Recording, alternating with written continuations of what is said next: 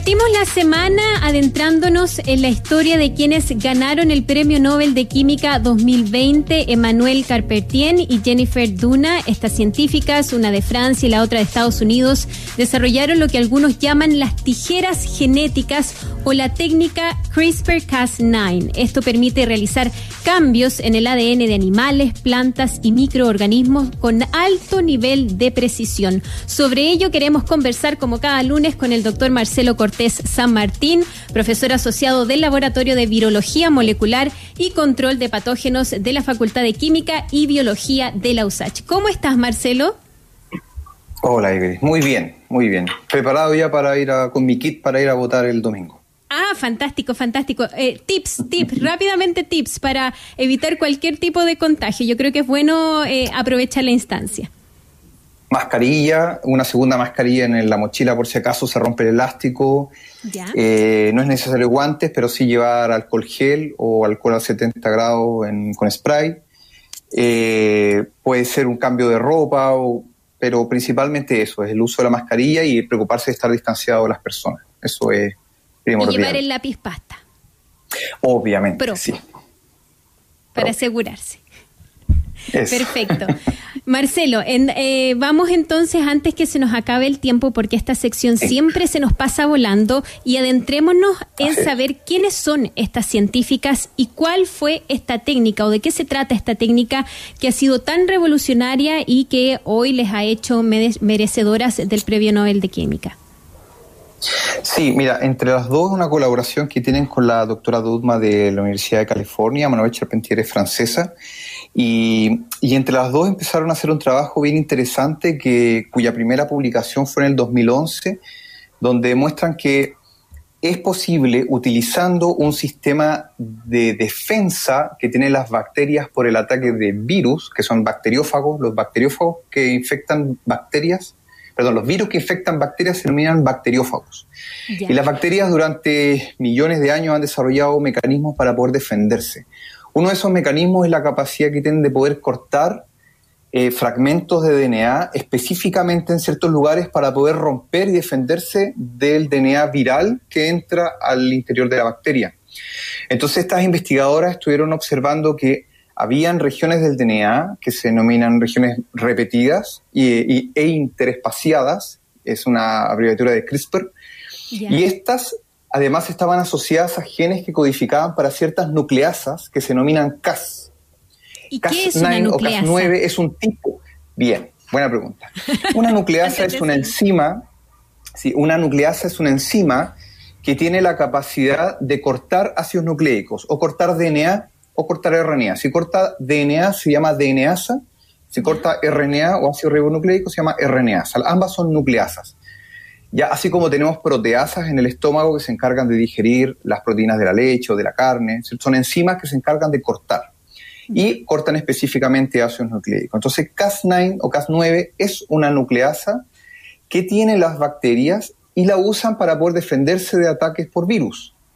Entonces, lo que estas investigadoras descubrieron es que era posible manipular este mecanismo que de manera natural tienen las bacterias para poder dirigidamente hacer cortes en el DNA sin tener que recurrir a los requisitos previos que se tenían para poder hacer eso. ¿Por qué?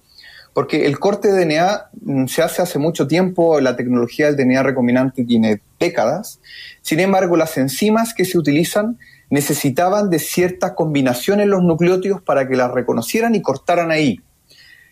Entonces, cuando se quería hacer terapia génica, no podíamos llegar y cortar en cualquier lugar. Ya era muy difícil. De ahí evolucionó a otro tipo de nucleasas que se, le, que se denominaron eh, las tijeras de de zinc. Después derivó a las proteínas talens, que son proteínas diseñadas para cortar, pero que el diseño es muy difícil de hacer. Y cuando estas investigadoras descubrieron que era fácilmente adaptable el sistema para poder cortar puntualmente un lugar del DNA, y esto fue una revolución absoluta. O sea, eh, imagínate que es una técnica que hoy en día la podrías comprar, o sea, podría, ya venden kits para hacer, para que los niños hagan experimentos en las casas. Ya. Para poder hacer eh, edición genética. Es muy barato de implementar. Ya. Entonces, Marcelo, básicamente lo que estas científicas hicieron es de alguna manera hacer más eficiente el proceso de edición genética, es decir, del material genético, eh, porque antes se, estaba haciendo y más preciso, se estaba haciendo, pero finalmente eh, me imagino yo era más demoroso, era menos preciso y lo que ellos, eh, ellas han hecho con esta técnica, en definitiva, es hacer entonces más eficiente y más precisa la edición genética. Eso es, en otras palabras, lo que ellas lograron, ¿no? Sí, sí, fue un gran, o sea, apenas salieron las publicaciones, inmediatamente se empezó a, esparcir por el, por el planeta la técnica, que es muy sencilla. Nosotros también en el laboratorio estamos trabajando para poder implementarla. Eh, es muy sencilla y, la verdad es que fue un tremendo salto tecnológico. Eh, Imagínense que durante mucho, mucho tiempo se pensó en la terapia génica en humanos, se utilizaron modelos como por ejemplo adenovirus, pero los cuales resultaron en, muchos problemas porque traían efectos adversos en las personas que eran tratadas. En cambio ahora es posible poder manipular genéticamente cualquier célula. Y eso, y eso es un tremendo salto tecnológico y también todo un debate ético, porque hasta dónde vamos a llegar con esto. Claro, un tremendo debate ético. Yo recuerdo en el año 2016-2017 haber asistido en Estados Unidos a algunas conferencias donde precisamente Jennifer Duna exponía ¿no? de qué se trataba esta técnica y concitaba la atención de cientos y cientos de personas. Se llenaban auditorios escuchándola y entonces ya se hablaba de la posibilidad de que en el futuro pudiese obtener el premio Nobel. Lo que hoy día vemos es una realidad. Ahora, Marcelo, ¿esta técnica ya está siendo aplicada? ¿En qué enfermedades, por ejemplo, se está aplicando para poder aplicar tratamientos? ¿Cómo se está hoy en día practicando esta técnica? Sí, hay, hay estudios que se enfocan en, enfermedades cuyas, em, cuya causa sea genética y esa, y esa modificación o esa mutación genética sea sencilla, por ejemplo, de un solo nucleótido. Entonces tienes, tienes, si mal no recuerdo, la fibrosis quística o algunos tipos de anemia, en donde tú puedes reparar un solo nucleótido y ya puedes entonces hacer que las personas eh, pasen de tener una enfermedad que es eh, imposibilitante a, a, llevarlos a una vida normal. Entonces se está comenzando con ese tipo de, terapias, sacando células del propio paciente, modificándolas ex vivo en el laboratorio y luego introduciéndolas nuevamente en el organismo o en el paciente en este caso para, para ver efectos. Ya, ya se está avanzando en eso, en la cura de enfermedades genéticas que sean en un comienzo sencillas de poder solucionar. Ahora, ustedes y tú particularmente en tu laboratorio, ¿cómo esperas poder aplicar esta técnica para entonces poder también sentirla de alguna manera más cercana? Porque cuando uno piensa y habla de los premios Nobel y de, los, y de las investigaciones que ellos han realizado, uno siempre ve como con distancia, ¿no? Como algo lejano que se realiza en laboratorios muy sofisticados en alguna parte del planeta. Pero, eh, según lo que tú nos estás contando, tú, por ejemplo, acá en nuestro país, también vas a aplicar esa técnica. ¿Cómo lo vas a hacer? ¿En qué sentido? Cuéntanos un poco más. La verdad es que em, es una técnica bastante sencilla. Em, básicamente uno tiene que contar en primer lugar con la nucleasa, con la Cas9, y hoy en día tú puedes comprar por 200 dólares, puedes comprar el plásmido que te permite obtener esa proteína.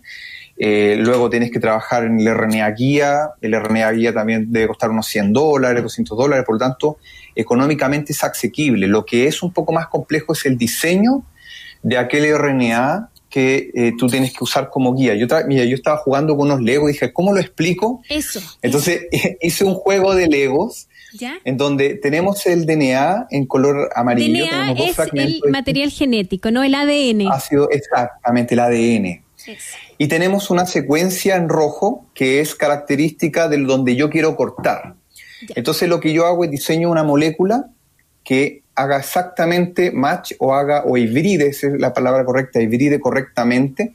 Y cuando hibrida correctamente, le doy la señal para la que el Cas9, que es una, una nucleasa, se ubique acá y corte. Y por lo tanto separe el DNA y es ahí donde yo pues, entonces puedo con una tijera molecular poder precisamente cortar donde yo quiero, porque hice correctamente el diseño del RNA. Entonces es una técnica muy, muy sencilla de implementar. No se requiere grandes recursos, lo que sí se requiere es tener los conocimientos, como por ejemplo los que en la carrera de bioquímica nosotros damos, para poder estudiar procesos moleculares o estudiar las células o estudiar animales o humanos también. Entonces, dígame. Sí, no, es que me, parece fabuloso porque finalmente, y uno después de, escucharte y de tratar de entender esta técnica, uno se pregunta, bueno, pero ¿qué tiene que ver el cortar el, el ADN, el material genético, con el tratamiento de enfermedades o las aplicaciones más prácticas que esto puede tener? ¿Por qué se habla de tijeras moleculares o por qué se habla de cortar el ADN? ¿Qué es lo que se corta? Mm. Mira, nosotros venimos, eh, nuestro cuerpo, nuestras células, provienen de una sola célula progenitora, ¿cierto? Que es eh, la unión de los dos gametos materno-paterno. Esa información genética eh, nace a partir de esta unión en una primera célula que empieza a dividirse. Toda la información genética desde ese momento en adelante nos acompaña siempre. ¿sí? Por lo tanto, van a existir cargas genéticas que pueden indicar rasgos y una cosa es el genotipo, o sea, la combinación de letras de nucleótidos que tiene nuestro ADN, y ahí tenemos nuestro fenotipo, que es cómo nosotros expresamos esa información genética. Hay enfermedades genéticas que el genotipo, por ejemplo, puede ser la anemia, porque hay una, un mal proceso de formación de glóbulos rojos, por ejemplo. Y eso lo puede dar porque hay un gen, o sea, una secuencia del DNA que está equivocada en una, en una posición, en una de las letras, como las, como las letras de una palabra, si uno ve una palabra que está mal escrita en una letra que no corresponde, uno dice, esto está mal escrito, por lo tanto tiene una información que puede ser errónea. ¿Sí? Entonces, nuestra célula interpreta la información que hay en el DNA para poder hacer, por lo tanto, proteínas, y eso es nuestro, gran parte de nuestra estructura, y por lo tanto puede traer enfermedades podemos solucionarlo ahora en teoría, pudiendo, con estas tijeras moleculares precisamente hacer el corte donde corresponde y poniendo el nucleótido correcto, nosotros podemos entonces una palabra mal escrita, es lo mismo que si pudiéramos borrarlo en el libro y poder escribir la letra correctamente. Perfecto. O sea, ah, es un, corrector molecular, por decirlo en palabras súper, súper simples. Marcelo Cortés San Martín, se nos acabó el tiempo. Queremos agradecerte por habernos explicado el aporte que han hecho estas dos científicas que este año han ganado el Premio Nobel de Química. Muchas gracias por acompañarnos y seguimos ah. hablando más de bioquímica, de ciencia, de virología la próxima semana. Chao, chao. Que muy bien. Chao, chao.